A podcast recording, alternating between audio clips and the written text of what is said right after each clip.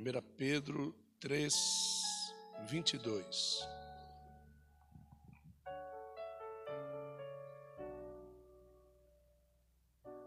Acharam? Diga amém. Olha o que, que diz aqui: o qual, havendo subido ao céu, reina à direita de Deus, e a ele estão sujeitos todos os anjos, todas as autoridades e todos os poderes. Diga assim: a Cristo, diga a Cristo, estão sujeitos todos os anjos, todas as autoridades, e diga assim: todos os poderes Ótimo. Agora, por que é que isso aí está sendo dito? O problema não é que é legal que tudo esteja sujeito a Cristo. O problema é como tudo se sujeita a Cristo. E quando tudo se sujeita a Cristo. E quando Cristo perde o poder. Olha só, a, o meu tipo de vida pode fazer Cristo perder o poder sobre todos os anjos, sobre todas as autoridades e sobre todos os poderes para com a minha vida. Entende? O meu tipo de vida, o meu tipo de vida, olha que coisa, o meu tipo de vida pode fazer Jesus ser um Zé Ninguém com relação à minha vida. Ele pode continuar com todo o poder, sobre os anjos, sobre as autoridades e sobre os poderes, sobre a vida de todo mundo. Mas o meu tipo de vida vai dizer se ele vai ser o bambambam bam, bam sobre a minha vida ou se ele não vai ser, ou se ele vai ser um zezão sobre a minha vida. Pergunta para a pessoa do seu lado assim: você quer que Jesus seja o cara ou, ou um zezão? que palavra é essa?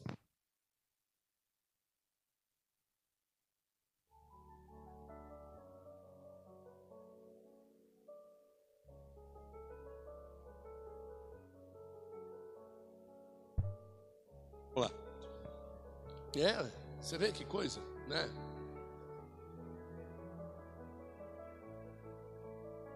Ontem eu ia pregar, para você ter ideia do que está acontecendo aqui nessa igreja aqui.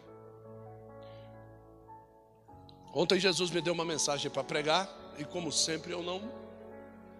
Oh, Jesus me deu uma mensagem, vai. Não, não falo com ninguém. Quando eu entro na igreja eu também não falo com ninguém. Entro, subo no altar, oro, Jesus fala, é isso aí. Ou então ele faz que nem hoje, não é nada disso, dispensa tudo, você vai pregar aqui. Então, ontem, durante o louvor, Deus deu três frases para a bispa, três perguntas. Então Deus fez três perguntas para ela e ela respondeu as perguntas. E ela pegou, escreveu num papel ali e ficou quietinha ali no canto. Cara, durante a mensagem, eu não preguei tudo aquilo que ela escreveu lá, mano. Ela quase saiu voando dali, velho. E ela, ela, ela pegou, mostrou pro Alberes. Aí o Alberes, aí pegou fogo em tudo aqui. Aí ele virou o peão do Silvio Santos aqui, irmão. É. Vou te falar uma coisa, meu. Que mistério é esse, né? De Deus, ele. Ele. Você acha. E quando ela falou isso, olha só, presta atenção por que, que eu estou dizendo. Quando ela falou isso, você sabe o que, que Deus falou para mim? Deus ele disse assim para mim: Você pensou que só você sabia o que você ia pregar? Falei, meu, que Deus é esse? Ele fala para mim não contar para ninguém, para mim ficar quietinho. Aí ele vai e conta para alguém, e depois ele diz para mim assim: Quer dizer que você pensava que era só você? Pergunta para a pessoa do lado: Bambambam bam, bam, ou Zezão? É o tema da mensagem de hoje, amém? Vamos, é o tema, bam bam bam ou Zezão? É. Vamos lá. Eu vou começar assim, ó. Vou começar com 1 Pedro 3, verso de número 8. Nós vamos fazer uma leitura responsiva, uma leitura de respostas, né? Vocês acharam? Diga glória a Deus. Olha só como é que começa. Finalmente. A minha tradução diz assim: Concluindo, tem de vós o mesmo modo de pensar? Não leia mais do que eu estou lendo, do que eu estou falando, porque senão você vai perder a leitura responsiva. Concluindo, todos vocês têm a mesma forma de pensar? Aí eu abro parênteses dizendo assim: consequentemente, todos vocês servem a Cristo de uma forma diferente. Consecutivamente, Jesus, ele não vai se manifestar da mesma forma para todos. Quem pensar da forma correta, recebe a ação de Cristo, que a Bíblia explicita que ele é. Assentado à direita de Deus, colocando em sujeição todos os anjos,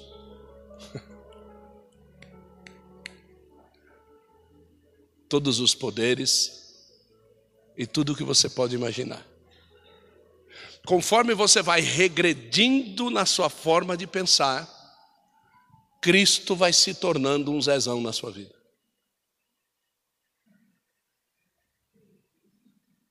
É isso. Se você pensa da forma correta, você tem Cristo na sua plenitude. Se você acha além ou pensa menos do que deve, você perde somente.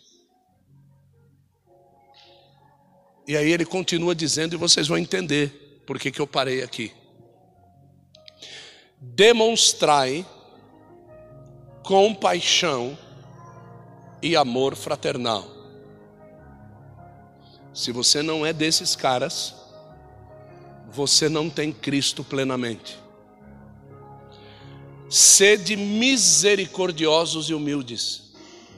Se você não demonstra amor fraternal, compaixão, misericórdia e humildade, você não tem Cristo plenamente. Depois ele continua: não retribuindo mal com mal. Depois ele diz ainda: tampouco ofensa com ofensa. Depois ele diz: ao contrário. O que, que ele quer dizer? Se te fizerem mal, ao contrário, faça o. Se te ofenderem, ao contrário, eu sei que você não vai saber o que dizer, você diga assim: bendiga. Isso. Por isso que um dos frutos do Espírito é benignidade. Para que serve a benignidade? Para você bem dizer aquele que te ofende.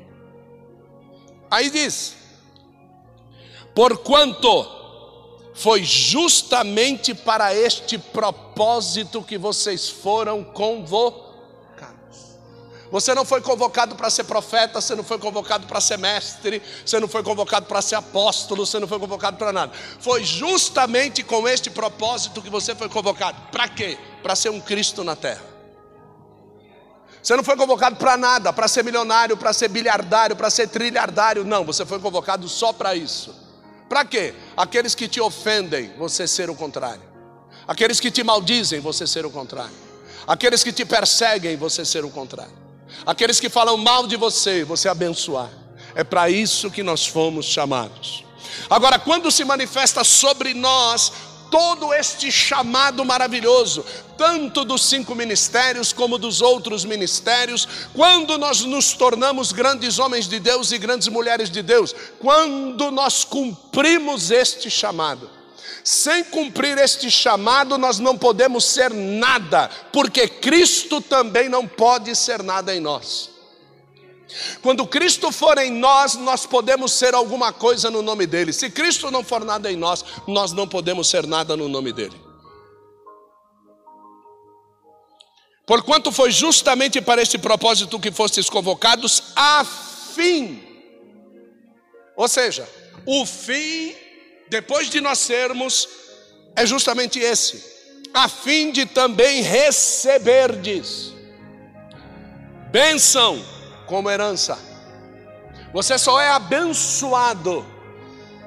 Viu? Abençoado. Repete essa palavra comigo, diga abençoado.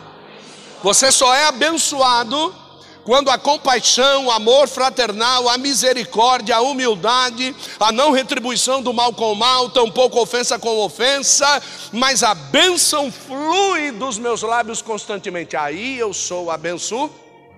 Por quê? Porque a boca fala daquilo que está cheio. Ponto.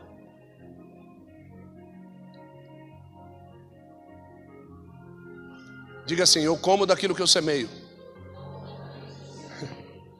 Olha para a pessoa do lado e diga: Entendeu? Sabe por que te perseguem tanto? Por quê? Porque você persegue muito. Sabe por que falam mal de você pra caramba? Porque você fala mal dos outros também. Você só recebe aquilo que você semeia. Apóstolo, mas falam mal do Senhor. Lógico que tem que falar, eu falo mal do diabo.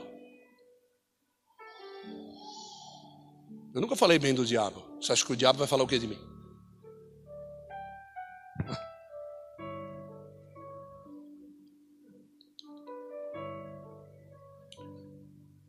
Portanto, verso 10, agora para arrebentar mesmo. Portanto, quem quiser amar a vida e ver dias felizes. Quem quiser amar a vida e ver dias felizes, refreie a sua língua. Refreie a sua língua. Refreie a sua língua do mal e refreie os seus lábios da falsidade afaste-se do mal e pratique o bem.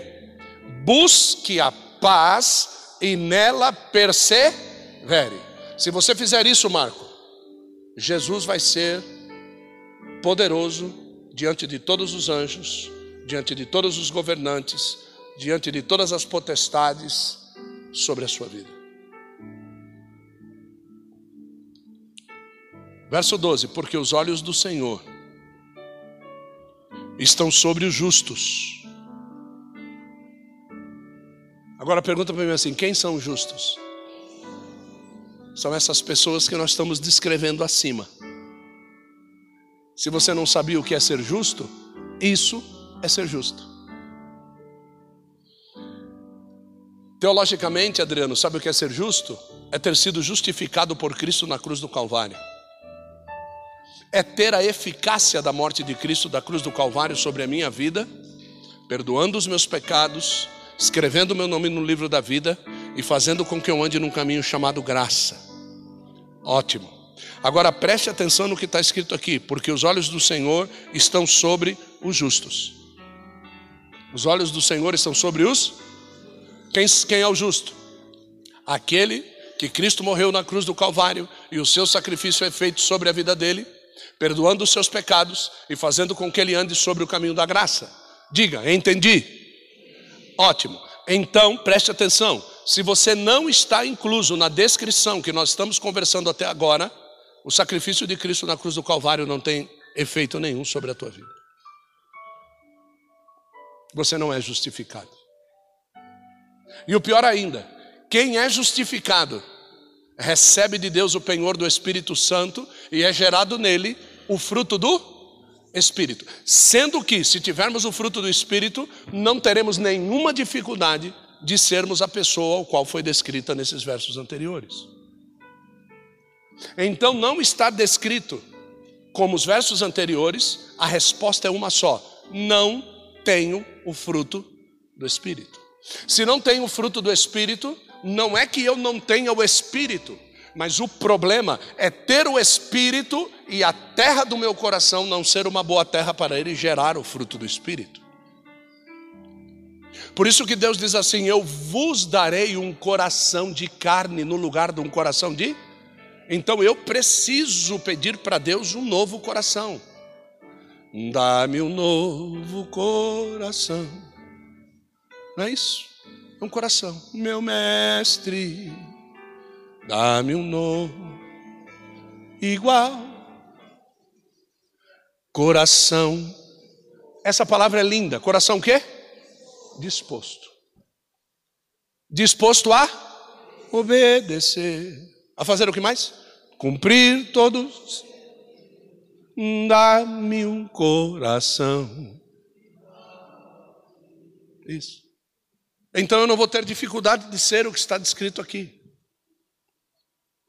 Ora, verso 13: Ora, quem vos fará mal se vocês são zelosos do bem? Quem, essa pergunta é linda. Quem é que pode me fazer mal se eu sou zeloso do bem? Apóstolo, peraí. Peraí. Eu sou uma pessoa zelosa do bem, as pessoas fazem mal para mim. Não diga que a Bíblia está errada. Leia o próximo verso. O próximo verso diz assim: Todavia. O que, ele está querendo dizer? É possível que você, sendo bom, alguém te faça o mal. Todavia, ainda que venhais a sofrer, porque viveis em justiça, sereis.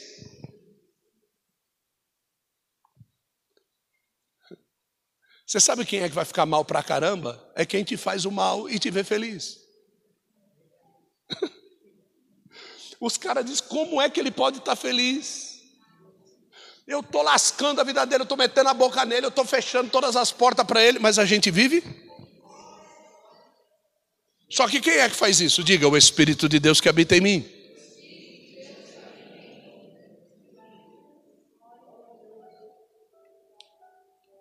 Não vos atemorizeis, portanto, por causa das ameaças, nem mesmo vos alarmeis.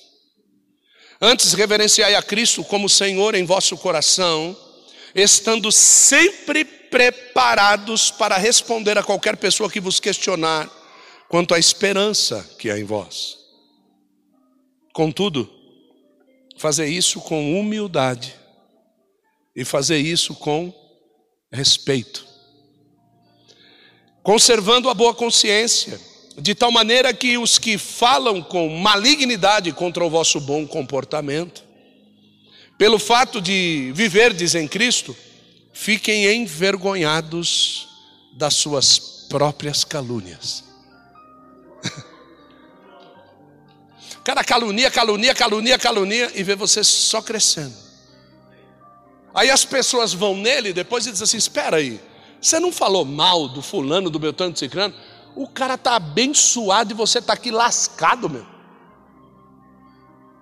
Olha o bigodão do Jair, só dando risada. Né? Disseram para o Jair um dia, disseram assim: se você for para aquela igreja, você vai morrer. Se você for para aquela igreja, cara, você nunca vai subir naquele altar para louvar. Não foi isso mesmo? Se você for naquela igreja, vão te ensinar coisa que vai te mandar para o inferno. O Jair veio para cá, foi abençoado, é do grupo de louvor da igreja. Nesses dias foi tão abençoado que comprou uma casa para a glória de Deus. A família dele está toda dentro da igreja. Olha aí. O netão velho já está chegando aí. Eu só espero que não nasça de bigode.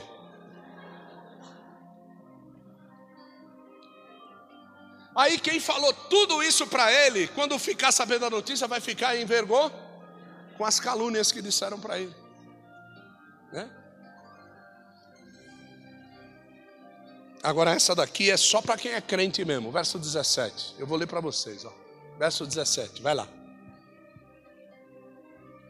Porque é melhor sofrer desfazendo o se a vontade de Deus assim o do que viver fazendo o Porque tem gente que diz assim: sofrimento não é de Deus. Como não? O que está escrito aqui? Se é vontade de. Acabou. Se é vontade de Deus, é melhor sofrer fazendo a vontade de Deus do que ser feliz fazendo o, o mal. Aí Jesus vai ser o poderoso na sua vida. Né? Olha só, verso 18: Pois Cristo também foi sacrificado uma única vez por nossos pecados, o justo sendo entregue pelos injustos. Com o propósito de conduzir-nos a Deus, morto de fato na carne, mas vivificado no espírito. No qual igualmente foi e proclamou aos espíritos em prisão, aos quais na antiguidade foram rebeldes.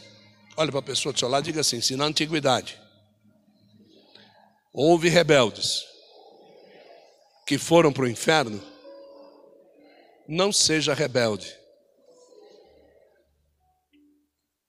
Hoje. Diga hoje. E diga assim para ele, olhando para ele, porque Deus não mudou. Se ele mandou rebelde no passado para o inferno, diga. Ele continua mandando rebelde para lá. Isso.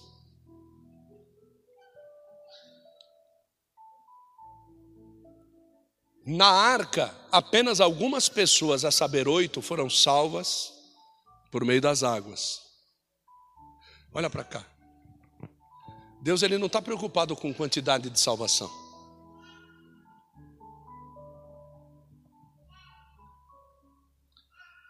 Uma conta besta que fizeram aí tinha aproximadamente 350 mil pessoas no tempo de Noé sobre a face da terra. Deus salvou só oito. Vamos fazer uma conta besta? Meio milhão, dez. Um milhão, vinte. Um bilhão, cem. Sete bilhões, setecentos. Deus não está preocupado com quantidade. Se for preciso salvar 700 entre o mundo todo, Ele está disposto a botar tudo para começar de novo. Mas na presença dEle, Ele não vai botar rebelde. Deu para você entender? Talvez ninguém nunca tivesse feito essa conta besta para você. E diz assim: prefigurando o batismo, aquele que nós fizemos ontem aqui. Essas pessoas foram mergulhadas na água e saíram transformadas depois, mas isso não as eximiu de fazerem o que não devia depois. Então, não fique pensando, as moças que batizaram, que viraram santa, do pau oco né? Já deve com essa cara ter pecado hoje mesmo. É. Então, a gente às vezes pensa que porque está em cima do altar não peca, que porque está na nave da igreja, está dentro da igreja não peca. Cara, Deus não está nem aí com isso. Sem Cã e Jafé. Cã, a terra dos cananitas porque ele viu a nudez do pai dele e transou com o pai dele. Transou com Noé, embriagado. Deus o amaldiçoou. Deus esperou Cã prosperar. Presta atenção no que eu vou dizer, porque prosperidade não é sinal de Deus na sua vida também. Deus esperou Cã prosperar, Deus deu uma terra fantástica para Cã. A terra que Cã estava, que era Canaã, a terra que Cã estava, os cachos de uva pesavam 200 quilos. O cacho de uva não começou a pesar 200 quilos porque o povo de Deus entrou lá. O cacho de uva já estava lá. A terra manava leite e mel. Então quer dizer que quem habitava nessa terra era gente, meu, forte, gigante. Tanto é que os espias disseram: a gente parece diante deles como se fossem pequenos gafanhotos. Só que Deus disse: Eu vou dar tudo na mão de vocês. Mas eu vou dar tudo na mão de vocês, não porque vocês são legais comigo. Eu vou dar tudo na mão de vocês porque eu prometi para Cã que ele andaria como um nômade sobre a face da terra e ele não teria nada. Aonde Cã pisar, eu ranco o que ele tem. É assim que vive o rebelde. O rebelde é o seguinte: aonde ele pisa, ele constrói para outros habitarem. Ele constrói grandes coisas. Aí vai lá o outro e toma. Para você ver o que é isso, é só você ir em Deuteronômio capítulo 28, porque Deus não muda, né? Estou falando de Gênesis, aí passa Êxodo, né? Aí passa Levítico, número de Deuteronômio. Lá em Deuteronômio 28 fala a mesma coisa. O cara vai e constrói um baita casamento. Lindo, maravilhoso, família linda, esse negócio todo.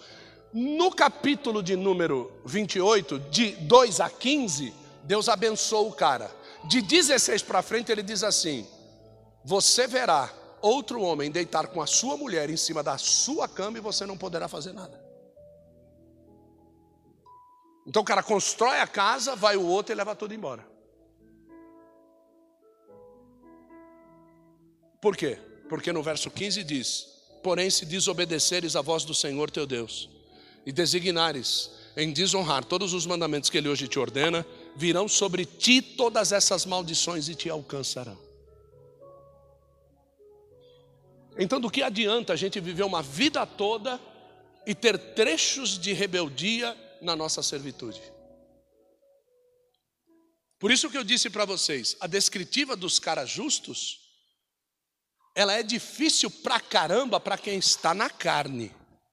Mas para quem tem o Espírito de Deus e a mente de Cristo, é fruto. É só isso que a gente sabe gerar. A gente não consegue querer mal quem quer mal a gente. As pessoas saem, falam mal de você. Quando elas vêm de braços abertos, você vai e abraça a pessoa.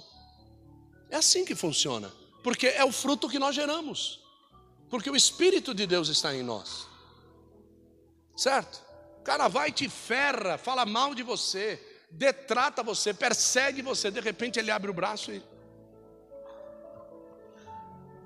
Outro dia eu me assustei, tem uma pessoa que fala mal de mim pra caramba, velho. Né? Assustei, assustei mesmo. Uma pessoa chegou para mim e me falou. Uma pessoa fala mal de mim pra caramba. Aí me botaram junto no mesmo lugar, num evento para pregar. Essa pessoa, poxa, foi. Eu vi a pessoa ser transformada pela palavra de Deus. Passou desse dia, passa um tempo, uma pessoa que me conhece disse assim: Poxa, estive num evento, estava lá, Fulano de Tal, Beltrano de Tal. Quando falou Fulano de Tal, meu coração esquentou. Falei: Pronto, quer ver que já falou mal de mim? O meu pensamento. Porque, como foi dito aqui, a tua mente te comanda. A tua mente te comanda.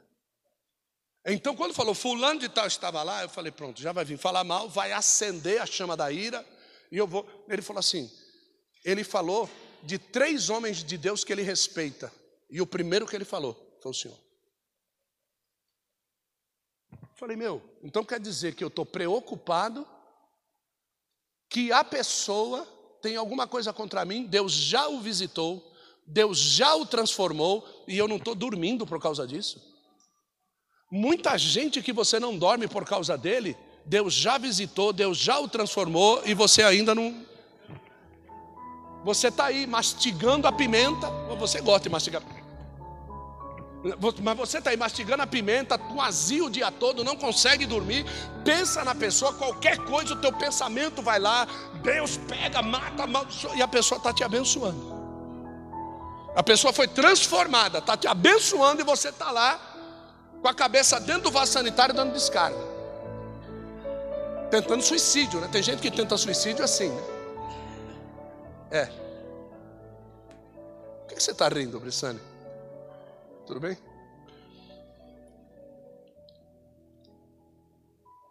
Prefigurando o batismo, como eu falei, o qual é a remoção da impureza do corpo humano, mas sim o resultado da boa conduta. Não é, né? O batismo não é que você desce pecador na água e levanta santo, é isso que eu estava falando certo? Mas o batismo, segundo está escrito aqui no verso de número 21, é o resultado de uma boa consciência para com Deus. Quem se batiza é porque tem uma boa consciência. Não é que o batismo traz a boa consciência, não. Quem se batiza é porque já está com uma boa consciência. Então, o milagre não acontece no batismo, o milagre acontece antes do batismo. O batismo é a testificação do milagre da boa consciência que ocorreu naquele que quer descer as águas num frio de arrebentar a cuíca que nem ontem. Meus dedos saiu gelado da água ontem. Eu fico imaginando os ossinhos de quem batizou. Foi ele. É. E aí o último verso diz assim: verso 22. Vamos voltar lá? Podemos? Podemos voltar lá, Bruno? 1 Pedro 3, verso 22, que foi o verso que a gente leu. Saúde. Saúde. Viu? É. E esse bicho que saiu, eu repreendo ele agora em nome de Jesus. E eu ordeno ele que vá com toda a bagagem dele agora para o Hades. É, isso aí. É. Diga comigo, um, dois, três, sai. Um, dois, três, sai. É, sai. Glória a Deus. É, é isso aí. Foi embora. O diabo acabou de ficar resfriado agora lá no inferno. É. Então vamos lá o qual, havendo subido ao céu, reina à direita de Deus, e a ele estão sujeitos todos os anjos, autoridades e poderes. Então, é interessante como às vezes a gente clama por esta autoridade, clama por um anjo protetor, um anjo de livramento, a gente clama pelos poderes de Deus, e a gente não recebe nada e acha que Deus não está nos ouvindo. Não, Deus está te ouvindo mas você não está cadastrado para ser abençoado. Né? Você não está cadastrado. Você tem uma. A Bíblia chama isso de vida dissoluta. E esse negócio de vida dissoluta, é, tem gente que, que, que prega isso e diz que é prostituição. Não tem nada a ver. Porque sabe onde é que eles usam esse dissoluto como prostituição? No filho pródigo. Porque ele saiu com metade da herança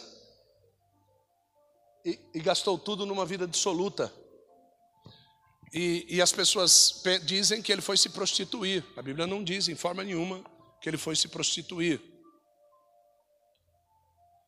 Assim como eu posso dizer para você que você ser dissoluto é você não ser absoluto. E o que Deus quer como cristianismo na nossa vida é que nós sejamos absolutos.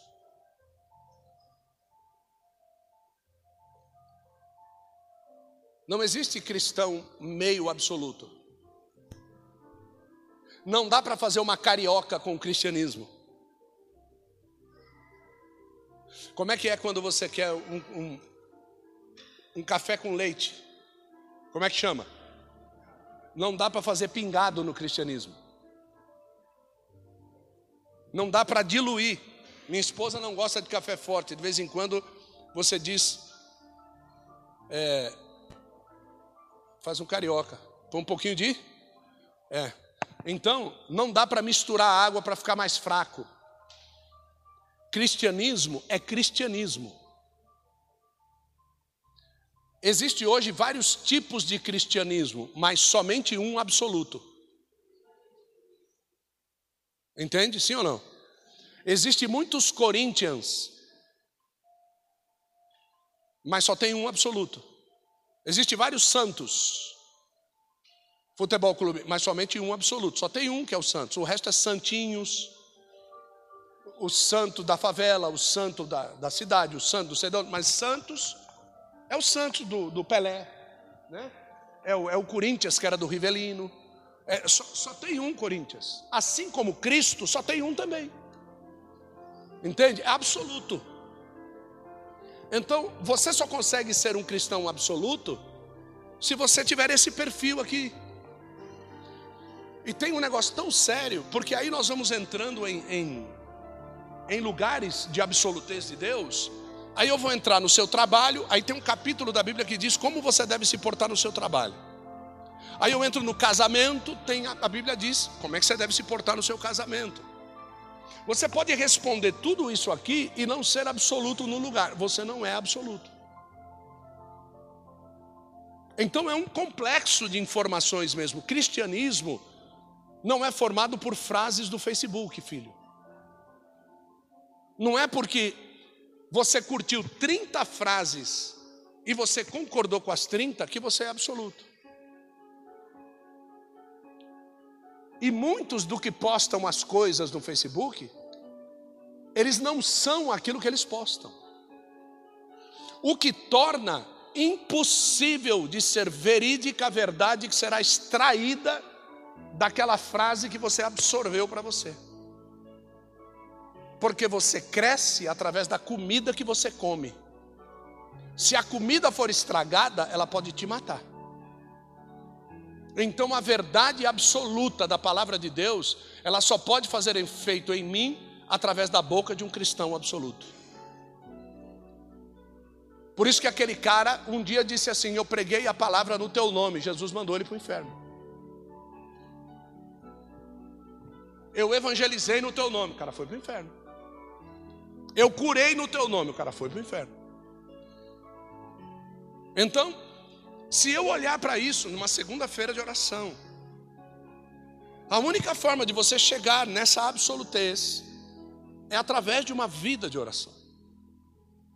A oração, ela percorre caminhos que a tua carne não pode percorrer.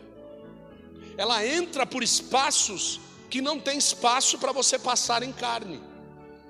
A tua voz ela alcança céu e a tua carne não pode chegar no céu. O ouvido de Deus está disposto a ouvir a sua voz, mas o ouvido de Deus não está disposto a receber a tua carne no céu. Você precisa ser transformado e as suas palavras, elas têm que ser proporcionais à vida carnal que você vive. Então, a vida carnal que eu vivo, se ela for regida pelo Espírito, a carne morre e o Espírito direciona a carne. Não é a minha carne que vive, mas é Cristo que vive em mim. Agora, quando Cristo vive em mim, as minhas palavras têm efeito, e Cristo então, Ele é aquele que sujeita debaixo da sua autoridade todos os anjos, autoridades e poderes ao meu favor. Então eu posso dizer que tudo coopera para o bem daqueles que amam a Deus. Por que tudo coopera? Porque todo poder está na mão daquele que vive e reina em mim. Então, todo poder, todo principado, toda potestade, todos os anjos, eles têm que respeitar a minha vida. É por isso que às vezes eu quero me sujeitar a um anjo, ele diz: Levanta, eu sou conservo teu, eu sirvo a Deus da mesma forma como você serve. Então levanta, e para um anjo dizer para alguém que ele é conservo dele, quer dizer, você tem uma vida plena, absoluta diante de Deus, e por isso se levanta, fica de pé e olha na mesma condição para mim, porque a autoridade que eu tenho, você tem também diante dele. Talabacalabara sal e rebaduri. Entenda, as pessoas querem ter autoridade no murro, no grito. As pessoas querem ter autoridade na carteira de pastor. Isso não responde nada no céu. A autoridade que nos é dada é dada no nome de Jesus Cristo. Aquilo que eu falo só corresponde àquilo que eu falo, se aquilo que eu falo é fruto daquilo que eu vivo. Então, quando eu profetizo, eu não preciso esperar cumprimento. Hoje nós tivemos um exemplo desse. Eu estava no shopping center agora à tarde e recebi uma notícia, pastor, ore por nós.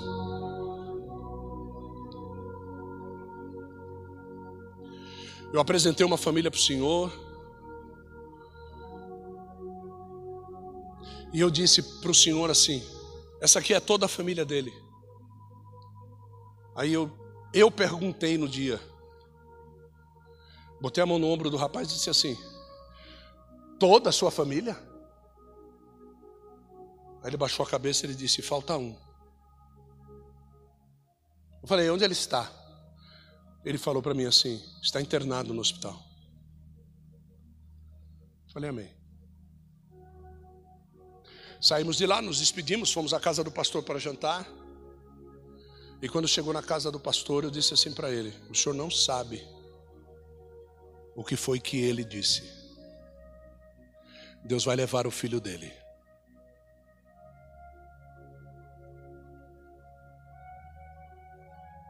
Levou.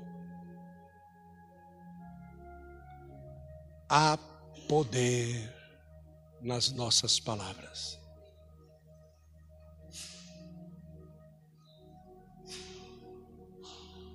Há poder. Se há propósito estabelecido no céu, se você fizer a besteira de pronunciar, já era. Enquanto você não pronunciar, não há evidência bíblica que Deus não possa mudar o propósito. Deus pode mudar os propósitos. Tanto é que ele diz assim: aquele que está errado, desviado, zombador, rebelde na minha presença, e eu disse que ia morrer, se se converter, eu retiro aquilo que disse e dou vida. Então Deus pode mudar. Analise bem antes de emitir palavras aqui na terra. Tanto é que a Bíblia diz: sejam, portanto, poucas as suas, porque você está na, e Deus é o dono dos propósitos ligados no céu. Ligou, aconteceu. Fechou, aconteceu. Abraão, oi Senhor, sai do meio da tua casa, do meio da tua parentela, que eu vou te levar a um lugar especial. Tá bom, Senhor. Ligou, né? Mas não obedeceu, não cumpriu. Enquanto Tera, o pai, não morreu, e Ló, o sobrinho, não se separou dele, Deus não cumpriu aquilo que foi ligado. Deus só cumpre o que foi ligado com todos os prenúncios estabelecidos para a ligação do propósito. Então Deus quer te abençoar com um bom casamento, Ele vai te abençoar com um bom casamento. Mas para você ter um bom casamento, tem prenúncios. Se você for cumprindo cada um desses prenúncios, quando você cumprir o último prenúncio, Deus liga. Se você desobedecer no meio, continua do mesmo jeito que está. E por isso que muita gente fica batendo cabeça. E aí eu digo que a vida de oração é importantíssima justamente por causa disso. Porque através da vida de oração é que você conhece os prenúncios estabelecidos para o cumprimento dos propósitos. Então você vai orando e Deus vai te falando, faça isso. E você vai e faz. Ora, faça isso. Por quê? Porque você não ora para Deus pedindo, você ora para Deus dizendo: qual é a próxima? Quando você chega na igreja e você não chega com a lista de petição, mas chega somente para dizer assim: pode ordenar que eu vou fazer quando eu sair daqui. E se eu tiver que fazer aqui, eu faço aqui. Então Deus ele vai te dando somente a lista. Agora faça isso.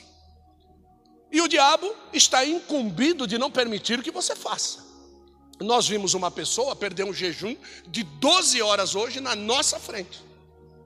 Eu estou com uma fome desgraçada. Eu estou já com jejum 12 horas. Eu estou doido para comer e o negócio não tem preço. Pronto, perdeu o jejum.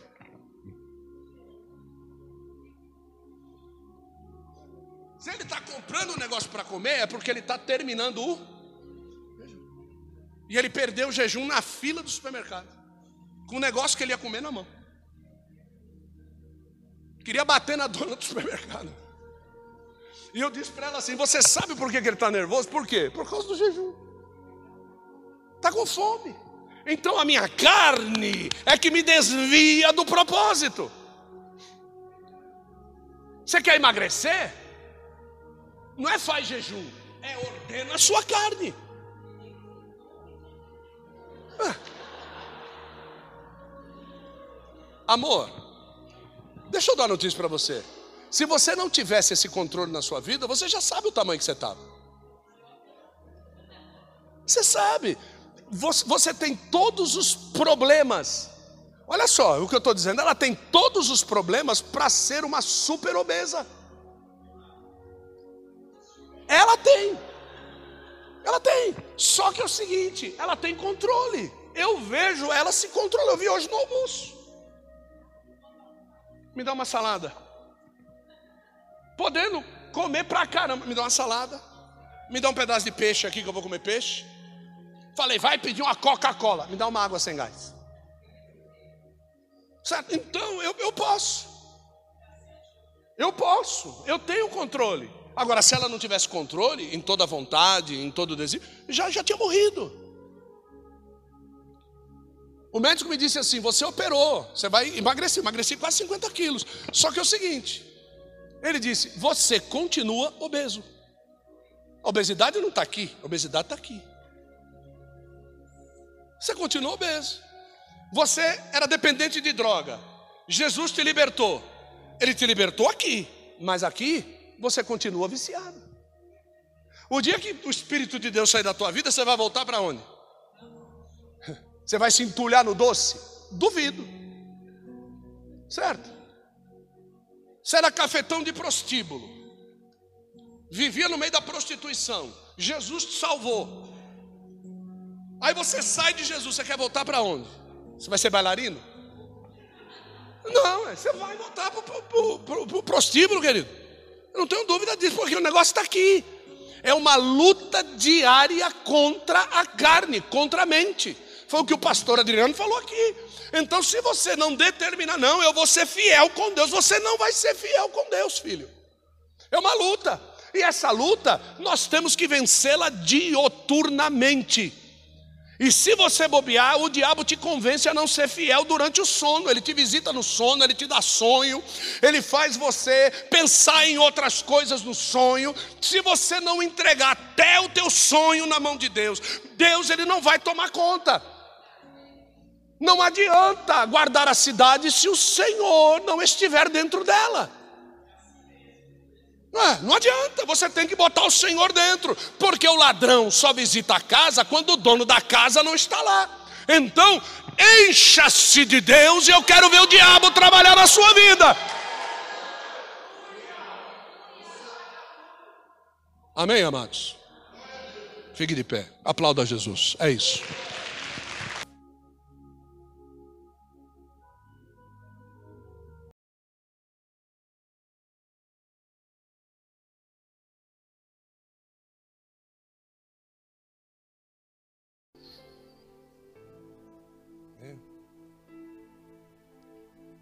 Verso 14, diz assim: E esta é a confiança que temos nele.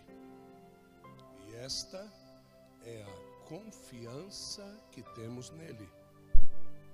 Que se pedirmos alguma coisa segundo a sua vontade, ele nos ouve que se pedirmos alguma coisa segundo a sua vontade, ele nos ouve.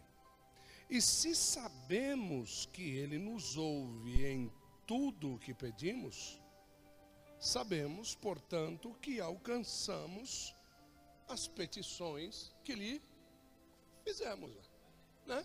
É, que coisa maravilhosa, né? Sabemos, né? é fácil pedir e receber, é muito fácil. É, é, se alguém vir o seu irmão cometer pecado que não é para a morte, né? Pecado que não é para a morte, orará e Deus dará a vida àqueles que não pecarem para morte. Há pecados para a morte e por esse eu não digo que ore. Porque a resposta é: Deus não vai te ouvir. E depois diz assim: toda iniquidade é pecado. E há pecado que não é para a morte. Então, iniquidade é pecado para morte, né? Pecado para a morte. Aí diz assim: sabemos que todo aquele que é nascido de Deus não não quer? Não vive pecando, não peca. Mas o que de Deus é gerado, conserva-se a si mesmo e o maligno não lhe toca. Isso é uma maravilha. Olha só, só até aqui. Verso 19 diz que você sabe que você é de Deus e você sabe que o mundo está com Covid-19. Oh, não, e você sabe que o mundo está no maligno. Isso, é, é isso aí. Tá bom? Então, vamos lá. Vamos lá. É, no verso 14, você me ajuda? Me ajuda? Né? Você está com dor de dente? Está com um negócio aqui assim? Ah, não, é a máscara, né? Ah, tá, tá, só para saber. É, é, é, no verso 14 diz assim: ó, Esta é a confiança. Repete comigo a palavra confiança. Confiança é uma palavra grega chamada phaeresis. Phaeresis. Do mesmo jeito que escrevia farmácia antigamente, com PH. É phaeresis, com PH. E essa palavra phaeresis tem um significado, que é ousadia. Ousadia. Você lembra quando Deus pediu para alguém escrever assim que Deus não nos deu espírito de covardia, mas nos deu espírito do quê? De faireses. E só que a palavra ousadia quer dizer o quê? Confiança. Tá certo? Olha que coisa linda, né? Confiança. Então esta é a ousadia que nós temos nele. Por quê? Porque confiar, irmão, naquilo que não se vê é ser ousado. É ser ousado. Né? Então você confiar naquilo que você não está vendo, você pedir para quem não está, você não está vendo, e você está ali falando, falando, falando, pedindo, pedindo, isso é ser ousado. Tá certo?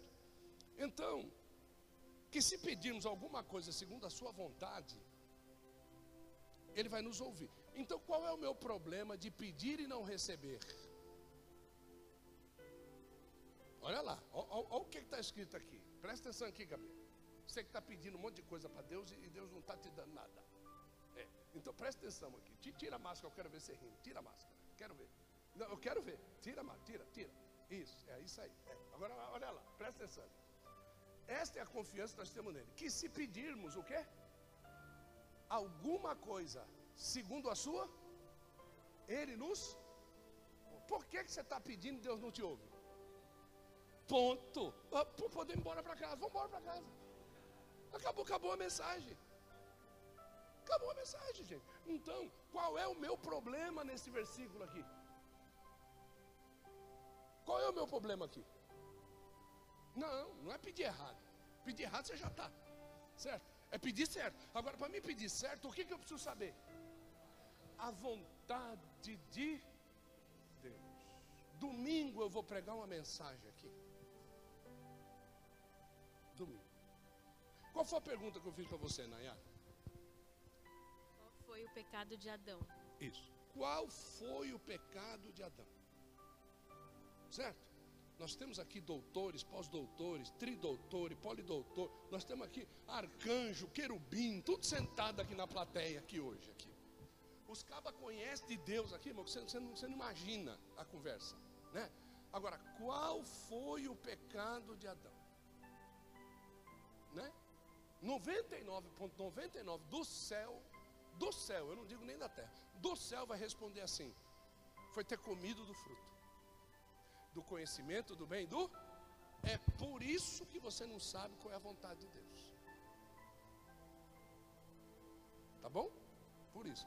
Porque antes dele comer o fruto, muitas coisas aconteceram para que ele chegasse a comer o fruto. Então, o pecado dele não é concebido quando ele come. O pecado dele é concebido muitas atitudes antes. Então, quando você vai olhar para essa bexiga desse texto aqui, e você diz assim: esta é a confiança, é a ousadia que eu tenho nele, que se eu pedir o quê? Não importa. Aqui está dizendo se é grande? Está dizendo se é pequeno? Está dizendo se é difícil? Está dizendo se é fácil? Está dizendo se é possível? Está dizendo se é impossível? Aqui está dizendo o quê? Alguma coisa. Se for da vontade de Deus, Ele vai fazer o quê?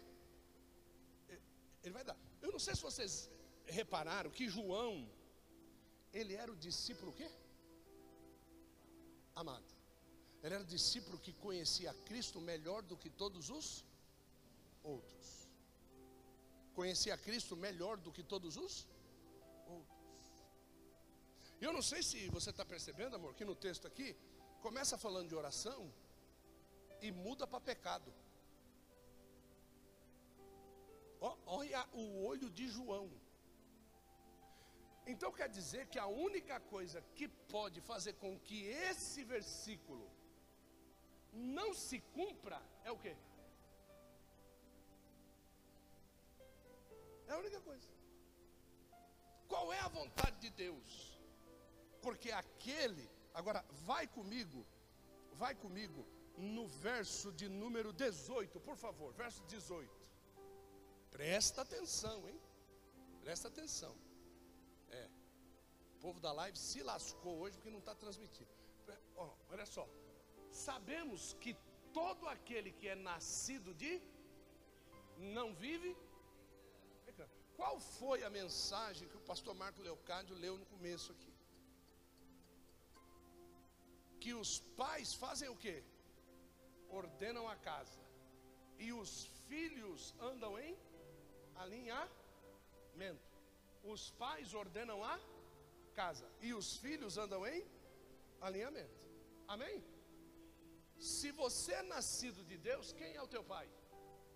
Deus. Deus ordenou a casa. Qual é ordenar a casa? Não peque. Se você andar em alinhamento e não pecar, o que, que vai acontecer? Tudo aquilo que você pedir para Deus, o que, que ele vai fazer?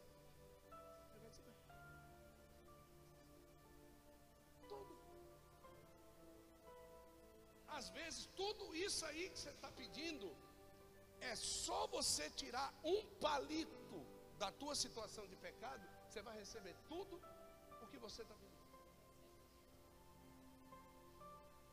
Tu, você já viu aquelas construções com palito de sorvete? Que a pessoa vai fazendo construção de palito de sorvete sem colar, sem colar, só no equilíbrio, né? né? Aí o cara vai e diz assim para tinha, tinha uma, uma brincadeira que a gente comprava um brinquedo e aí você tinha que tirar o espeto, lembra? Lembra qual é? Você tinha que tirar o espeto, desmoronava tudo o negócio. E, e, e o nego ia lá e tirava isso, tirava aquilo, o negócio não caía de jeito nenhum. Aí chegava lá o cara e tirava um blá, blá. Às vezes é esse palito, você tira todos, você só não tira esse.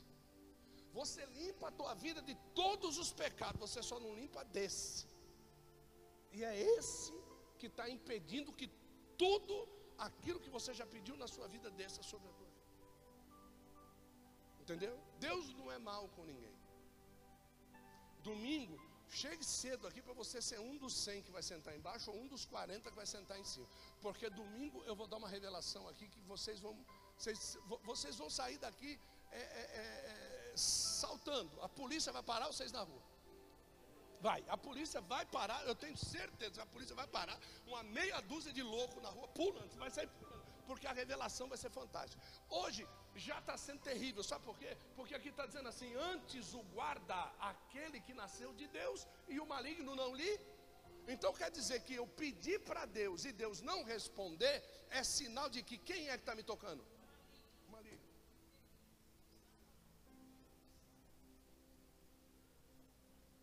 E quanta gente diz o diabo comigo não tem nada, só que ele pede um monte de coisa para Deus e Deus não responde para ele. Só que aqui está dizendo que quem é que está tocando em mim?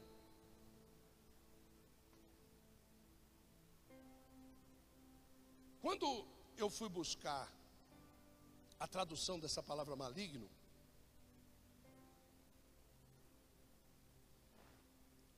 é foneros. Foneros. E, e, e, a tradução dessa palavra quer dizer assim: influência que degenera a virtude inicial. Influência que degenera a virtude inicial. Qual era a virtude inicial? Adão andava com Deus. Essa era a virtude inicial. Adão tinha Deus por pai e Deus tinha Adão por filho. Adão tinha a luz do pai e o pai dava a luz para Adão.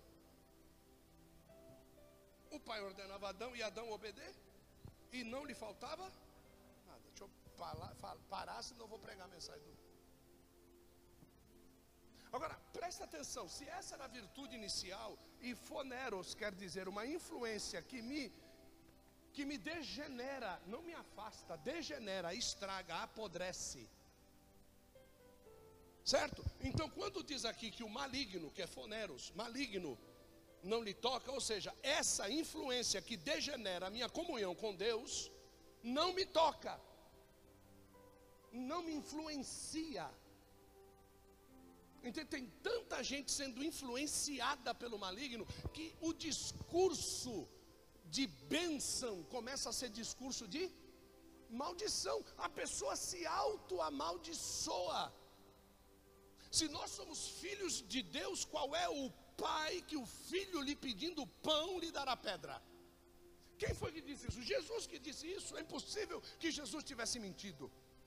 Então, se Jesus disse que o pai que ama o filho, o filho pedindo pão, ele lhe dá pão e não lhe dá pedra, então existe uma influência que está degenerando esta comunhão, e quando esta influência degenera essa comunhão, Deus deixa de me amar? Não. A Bíblia diz que Deus ama o pecador, Ele não ama o pecado. Então, mesmo eu influenciado como pecador, Deus ainda continua a me. Ah, e se Ele continua me amando, Ele ainda me tem por filho. Agora, existe uma influência que degenera o meu falar. É a mesma coisa do pai que trata bem o seu filho. Poxa, filho, como eu te amo, vai te lascar, velho. Sai para lá, não gosto desse. Então é essa influência. É uma influência. Seus filhos não começam a falar com a internet.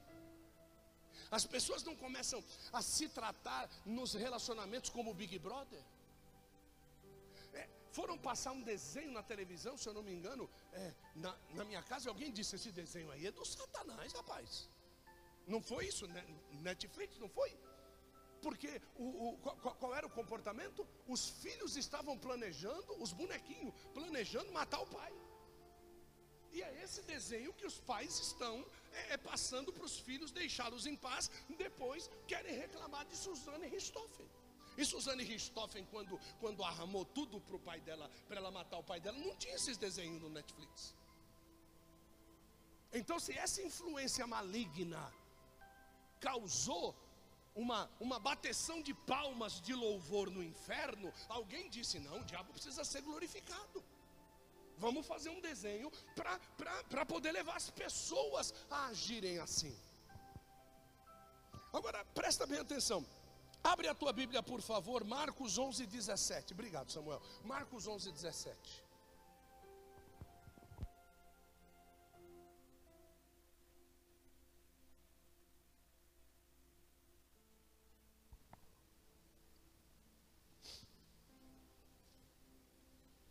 Se eu não me engano, até aqui já, olha só que lindo. Ensinava-lhes dizendo, ou seja, eu preciso ensinar quem já sabe? Pelo amor de Deus, me responda, eu preciso ensinar quem já sabe? Não. Então, se Jesus estava ensinando, é porque quem ele estava ensinando não sabia. E ele dizendo assim: não está escrito, ou seja, então o povo sabia. Está dizendo para eles, não está escrito, então o povo sabia. Mas o que, que adianta você saber que está escrito e não agir conforme aquilo está escrito? É a mesma coisa de você dizer que não sabe. Meu Deus, esse, esse texto que parece que as, as molas da cabeça vai sair voando assim. Né? Olha só. E ensinava. Vou voltar de novo. Por quê? Porque eu fico doido quando eu estou lendo a palavra. Eu, eu digo, dá vontade de pular da sacada. Diz lá assim: e ensinava. Eu preciso ensinar quem já sabe? Não, eu preciso ensinar quem não? Então, Jesus está falando com quem não sabe. Aí Jesus chega, não está escrito, mas peraí, mas se eles não sabem, por que, que Jesus vai perguntar se está escrito e eles sabem que está escrito? Então, eles sabem. Então, Jesus está falando com quem sabe, mas que faz que não? O grande. Boa, Se faz de besta. Boa. Então presta atenção. Como é que fica o coração de um pai que já ensinou para o filho e o filho faz que não sabe sabe? Está fazendo pai do quê? E alguém faz Deus de besta? Ah, obrigado. Agora presta atenção nisso aqui. A minha casa será chamada casa de. Então Jesus está fazendo uma pergunta: a minha casa não será chamada casa de oração para todas as nações? A minha casa não será chamada de casa de oração para todas as nações?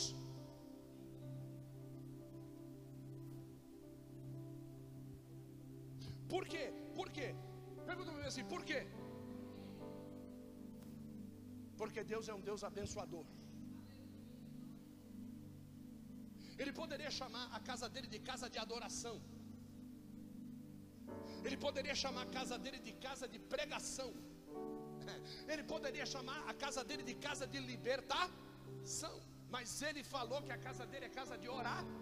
Porque a única forma de ele abençoar é através da quando o pregador prega, você não pede. Quando o louvor louva, você não pede. Quando alguém liberta, você não pede. Mas quando você ora, a Bíblia diz: não pedindo, não recebe. Mas se pedir conforme a minha vontade, eu farei, diz o Senhor. Por isso que ele diz: a minha casa é chamada casa de oração, porque eu sou um Deus abençoador de filhos obedientes à minha palavra.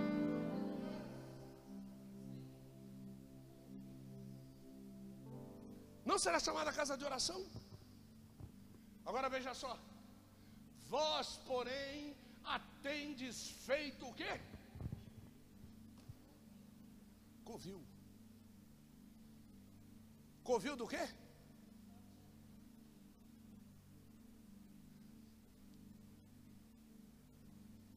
Os porcos, quando se ajuntam, formam uma manada. Os bois, quando se ajuntam, uma boiada. Os boiola, uma boiolada.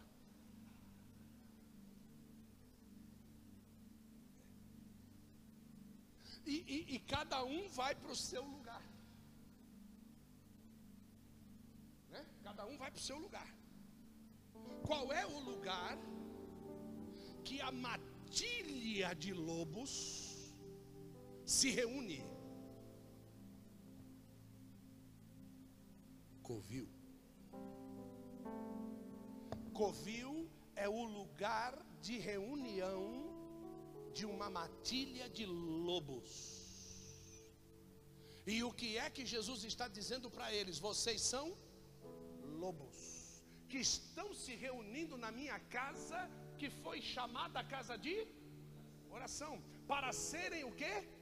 Salteadores, para levar aquilo que não é seu.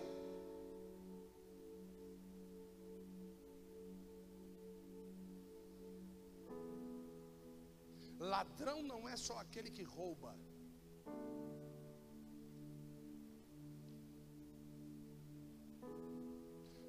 Por quê? Porque a atitude de comer o fruto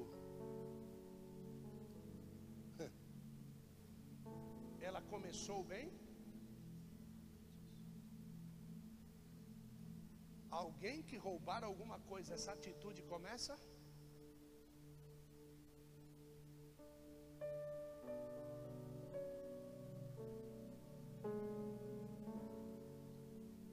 Agora, vamos ver aonde, porque aqui está dizendo que está escrito, né?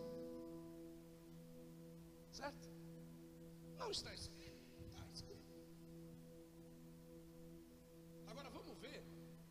Deus ensinando para os filhos obedientes.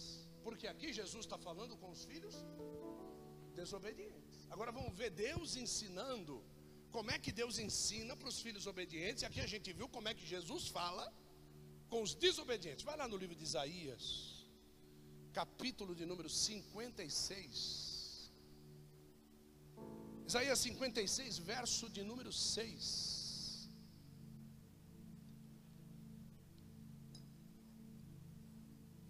Isaías 56, verso de número 6. Eu vou fazer questão até de abrir aqui,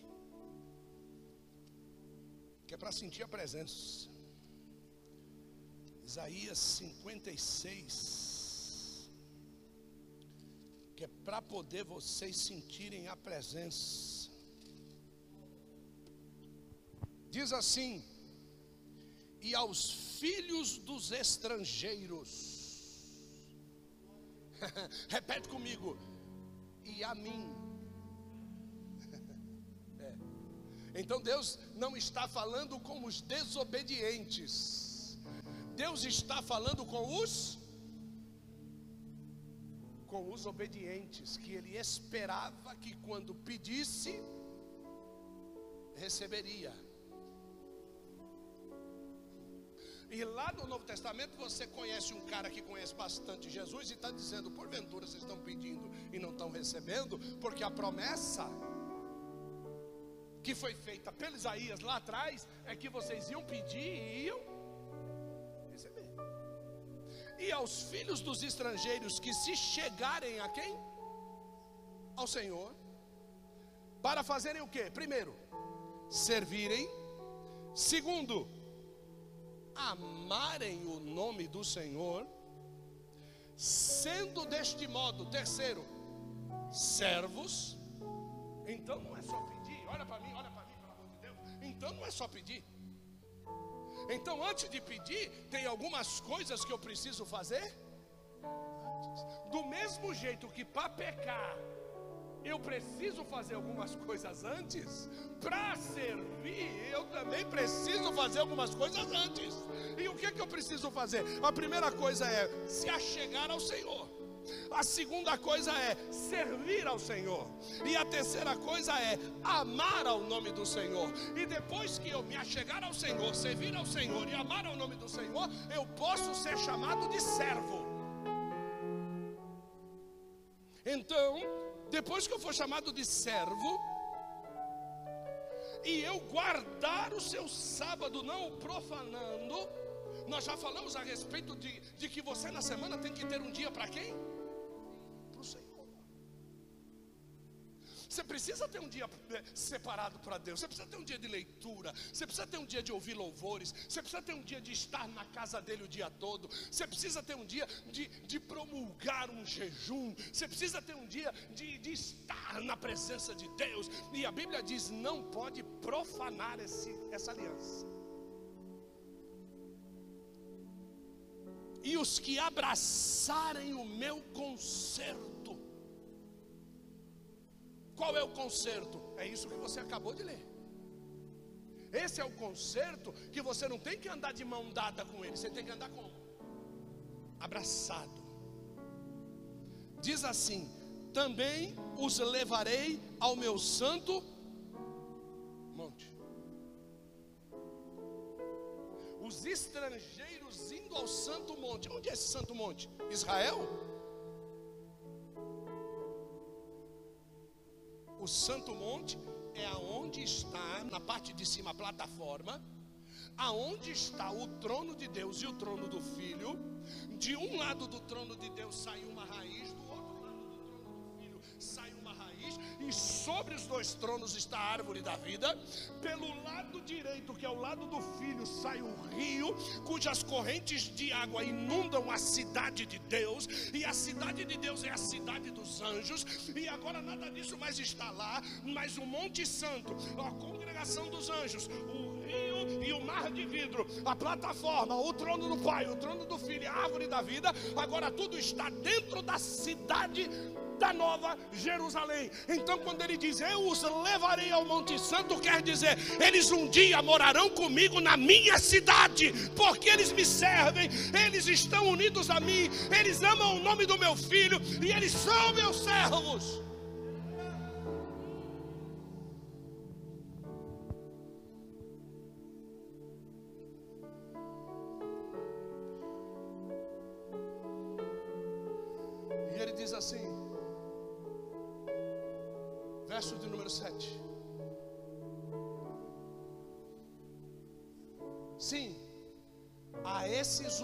Levarei ao meu santo monte. E farei o que com ele? Os alegrarei aonde?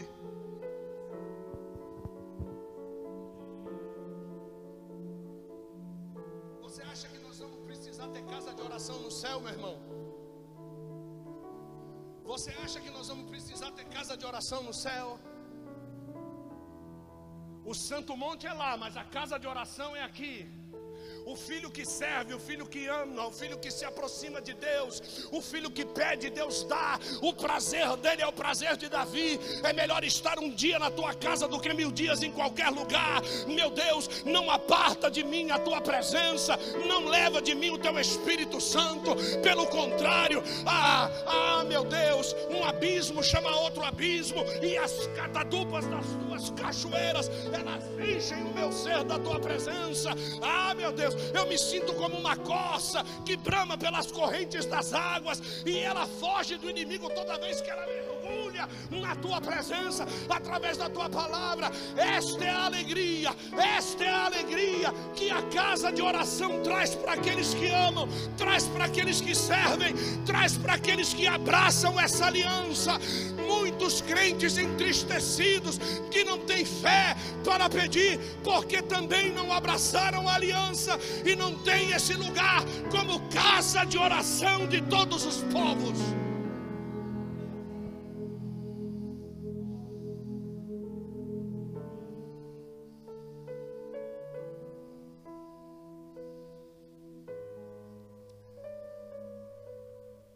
O sacrifício, eu estou falando aqui com o filho dos estrangeiros.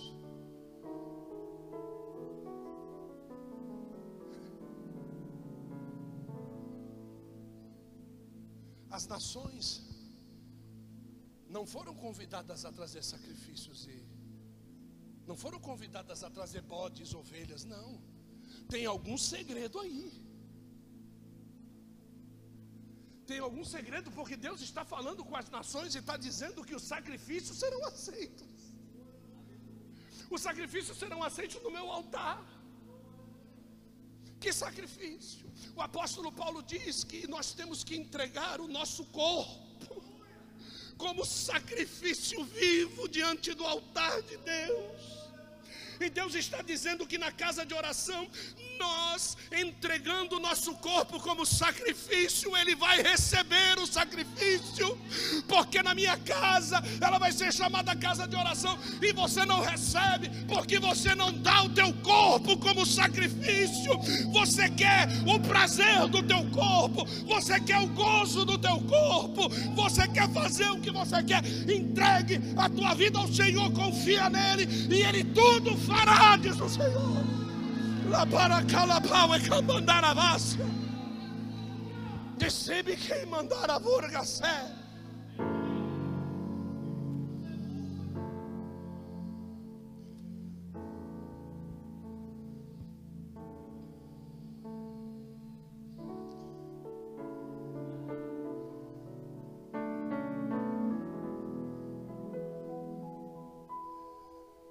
Marcos capítulo de número 11, vamos terminar. Marcos capítulo de número 11, verso de número 21.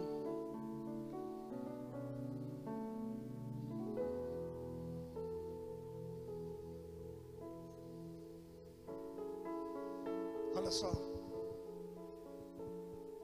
presta atenção aqui. Não lá, aqui.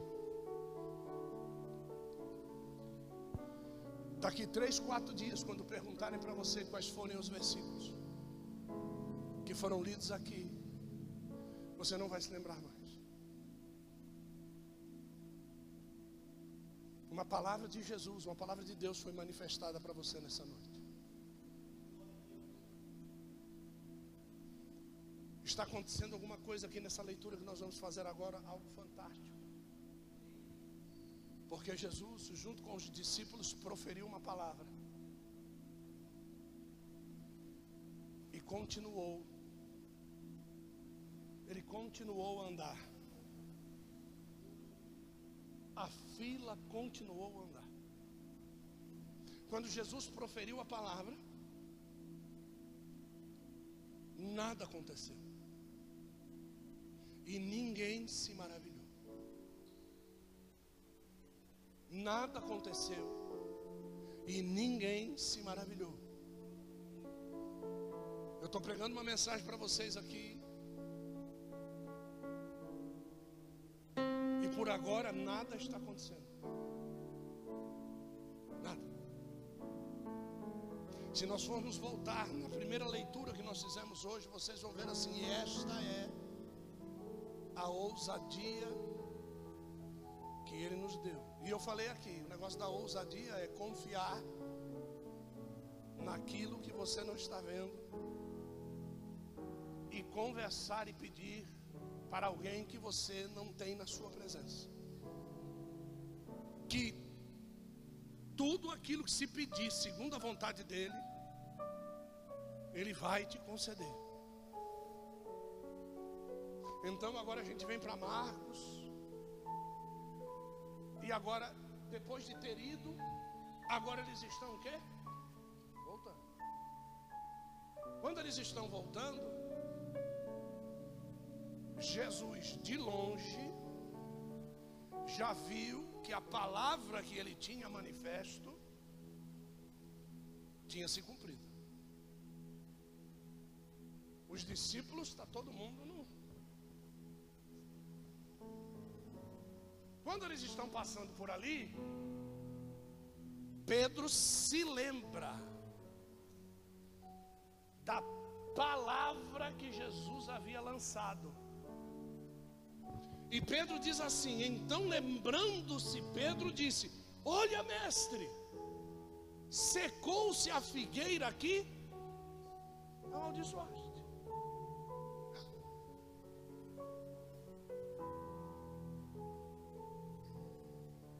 O que, que Jesus está dizendo para você? Daqui a alguns dias você vai ver essa palavra se manifestando na tua vida e você vai se lembrar de que você estava no lugar certo, na hora certa, para ouvir o que era certo e todas as modificações que a palavra lançada por Jesus tinha que fazer o efeito surtiu segundo aquilo que ele falou. Ao invés de Jesus falar seca-te, Jesus hoje está falando para você: haja vida em você para calabau e camanduri calavácia.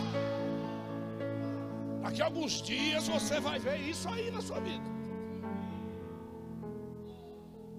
Próximo verso, 22.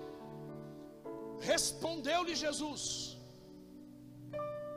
Jesus não está perguntando, Jesus está afirmando. Jesus disse assim: tem fé em Deus, rapaz.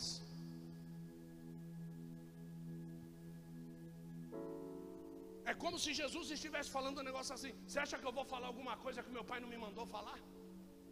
Você acha que eu vou dizer alguma coisa que meu Deus não mandou dizer, que meu pai não mandou dizer para vocês? Eu já não disse para vocês umas quatro ou cinco vezes que tudo aquilo que eu vos tenho dito, eu tenho ouvido do meu pai e tenho replicado, e tenho falado e tenho dito para vocês. Por que, que vocês não acreditam? Já que vocês não acreditam, a figueira acreditou. Eu disse para ela: seca-te, pois ela deixou de tomar água da terra e secou. Você consegue entender que as árvores obedecem mais a Jesus do que os seus próprios servos? Porque a árvore não tinha secado, ela só não dava fruto. Para ela estar tá de pé, ter folha e não ter fruto, ela tinha que estar tá bebendo água lá embaixo. Quando Jesus disse seca-te, ela falou: não posso mais beber água. Eles foram, quando eles voltaram, ela estava seca. Você tem obedecido o que Jesus tem mandado você fazer? Ou você tem agido segundo aquilo que você quer? Tem fé em Deus, rapaz. Próximo verso, 23. Em verdade vos digo que qualquer. Quem? Diga eu. Diga eu sou uma qualquer. Diga aí você no seu lugar, eu sou uma qualquer. Apóstolo, o senhor, o senhor está me desdenhando. Não, não, eu estou te abençoando. É melhor ser um qualquer num versículo que Jesus abençoa do que ser um qualquer aí no mundo. Porque aqui não adianta ter nome, aqui é melhor ser qualquer e ser abençoado do que ter nome. E Jesus dizia assim: ó, cuidado por pedir os primeiros lugares, viu?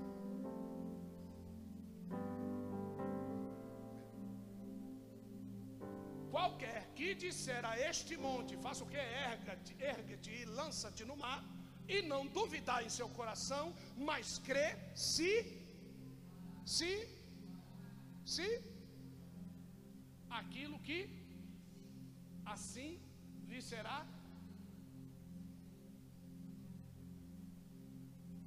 Sabe qual é o meu problema, pastor Adriano? É que no meu discurso eu creio duvidando.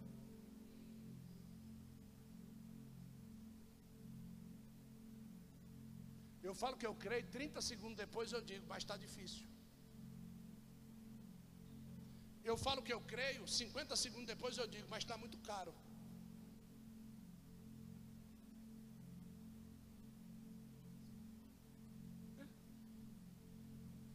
Eu vou dizer uma coisa para vocês, vocês vão me xingar até amanhã cedo. É, e se continuar depois de manhã cedo, eu mato vocês. Só até amanhã cedo só. Quando Deus, meu amor, convidou o povo para sair do Egito, por que, que o povo estava no Egito? Porque tinha o quê? Desobedecido. Foi todo mundo para o Egito. Por que, que o povo foi para Babilônia? Porque tinha o quê? Desobedecido. Por que, que o povo vai ficar no arrebatamento? Porque tinha o quê? Desobedecido. Por que, que o povo vai para o inferno? Porque tinha o quê? Desobedecido. Por que, que vai para o lago de fogo e enxofre? Porque tinha o quê? Desobedecido. É melhor obedecer do que sacrificar. Sacrificar o que? Vocês já viram o que é sacrificar? Entregar o teu corpo para Satanás comer. Certo? Então presta bem atenção. Quando o povo saiu do Egito, o que é que eles tinham para comer? O que estava dentro do armário de mantimento. Mas nada. Mas nada. Certo? Um mês depois, o que, que eles tinham para comer?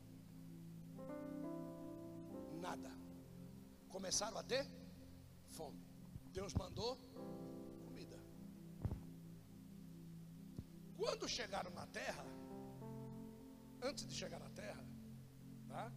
Antes de chegar na terra, Deus disse assim para eles: Antes de vocês entrarem na terra que eu prometi aos seus pais, Abraão, Isaac e Jacó, eu já estou dizendo para vocês que vocês vão entrar lá não para plantar, vocês vão entrar lá para colher.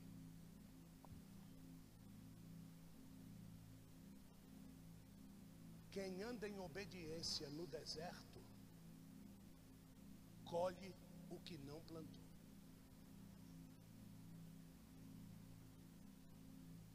Não há outra forma de você colher o que não plantou a não ser passar pelo deserto que Deus propor para você.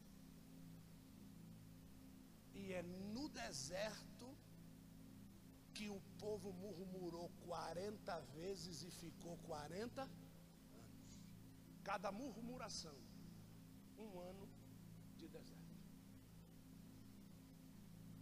Imagina o que vai virar isso aqui domingo.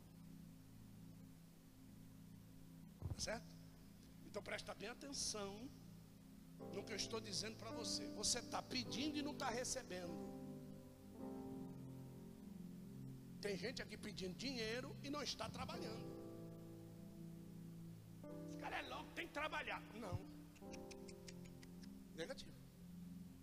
Eu vou mostrar domingo, eu vou mostrar para você que quem anda em obediência a Deus colhe aonde não.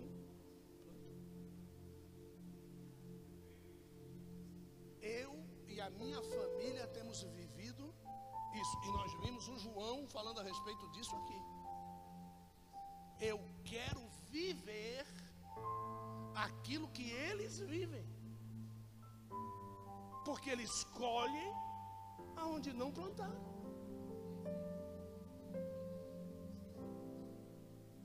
Eu dei um exemplo disso. juntei um dinheiro. Ai, juntei um dinheirinho. Para comprar um, um notebook para mim. Fui lá, comprei um notebook. Baratinho, nesse negócio de salvado. Comprei. Fiquei uma semana com o notebook. O notebook pifou. Uh, pifou. E não tinha peça para arrumar. Tinha peça para arrumar. Fui lá. Eles disseram: não, o senhor não pode, tem que levar outra coisa. Aí levei uma televisão para minha casa. Certo? Eu plantei um notebook. Recebi o quê? Uma televisão. Três dias depois, uma pessoa chegou para mim e disse assim: Vá em tal lugar e escolha a máquina que você quiser, do preço que você quiser, porque eu estou pagando para você. Eu tinha comprado uma de três, recebi uma de dez e botei uma TV de sete na minha parede. Quanto eu tinha de dinheiro? Dois mil e oitocentos reais.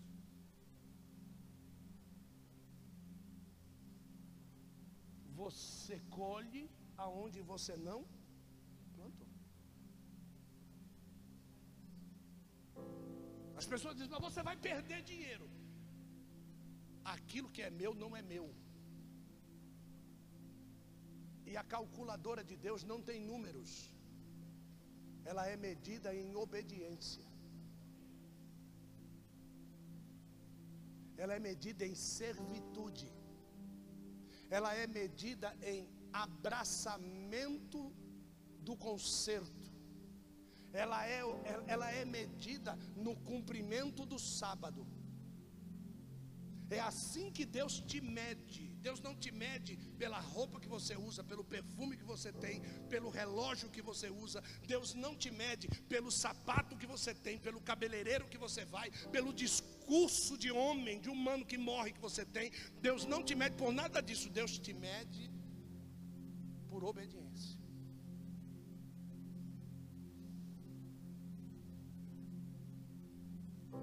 Próximo verso, 24. Por isso vos digo que tudo o que pedis, dizem, oração, crede que o receber e pelo-eis.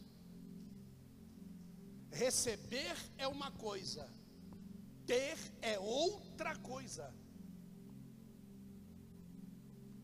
Você recebe água no cano da companhia de água da sua casa todo mês, mas você não tem com você toda a água que você recebe. Você só tem a água que você bebe. Você só tem a água que você toma banho. Você só tem a água que você lava a louça. Mas qual é a água que eu não tenho? A que fica na caixa d'água. Então tem muita coisa que você recebe e não tem. Por quê? Porque ficou aonde? Na caixa d'água. Ficou nas regiões de Bazã. O maligno tocou e não deixou descer. Você não adianta, porque você já abriu todas as. Quem, quem já fez isso? Quem já fez isso? Tem água na caixa, você abre todas as torneiras da casa e a água não desce porque entrou ar na tubulação. Tem muita gente, querido, que a oração dele está com ar na tubulação. A água não desce, está tudo lá preparado dentro da tua caixa. É teu, você já recebeu, mas hoje Deus vai desentupir a tubulação e vai descer ao meu favor. Vai descer ao nosso favor, diz o Senhor. Labor que calabor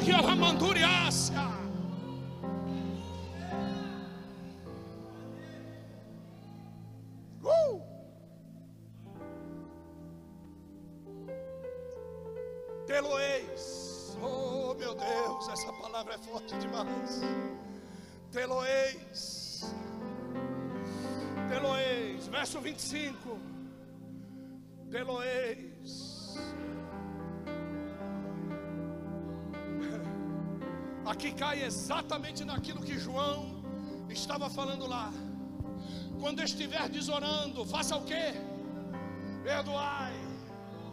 Está aí o entupimento da tubulação.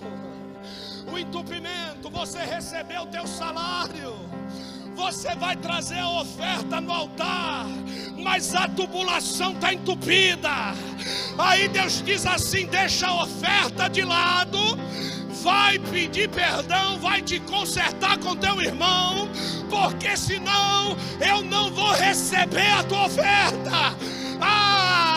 Achei, achei. O que está impedindo é o dedo na tubulação da minha bênção, mas hoje vai cair por terra em nome de Jesus.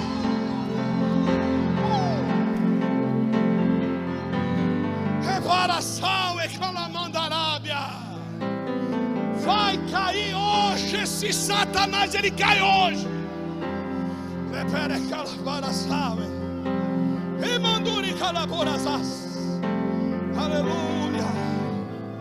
Aleluia. Se tendes alguma coisa contra alguém, lepere que leparasá. Se bique remindiriarabarabá. Se tendes alguma coisa contra alguém, para que o vosso Pai que está no céu vos perdoe as vossas ofensas, perdoe lá, porque a sua ofensa não está sendo perdoada, o maligno está ali tocando, está com o dedo na tua tubulação, porque você acusa e tem gente te acusando também.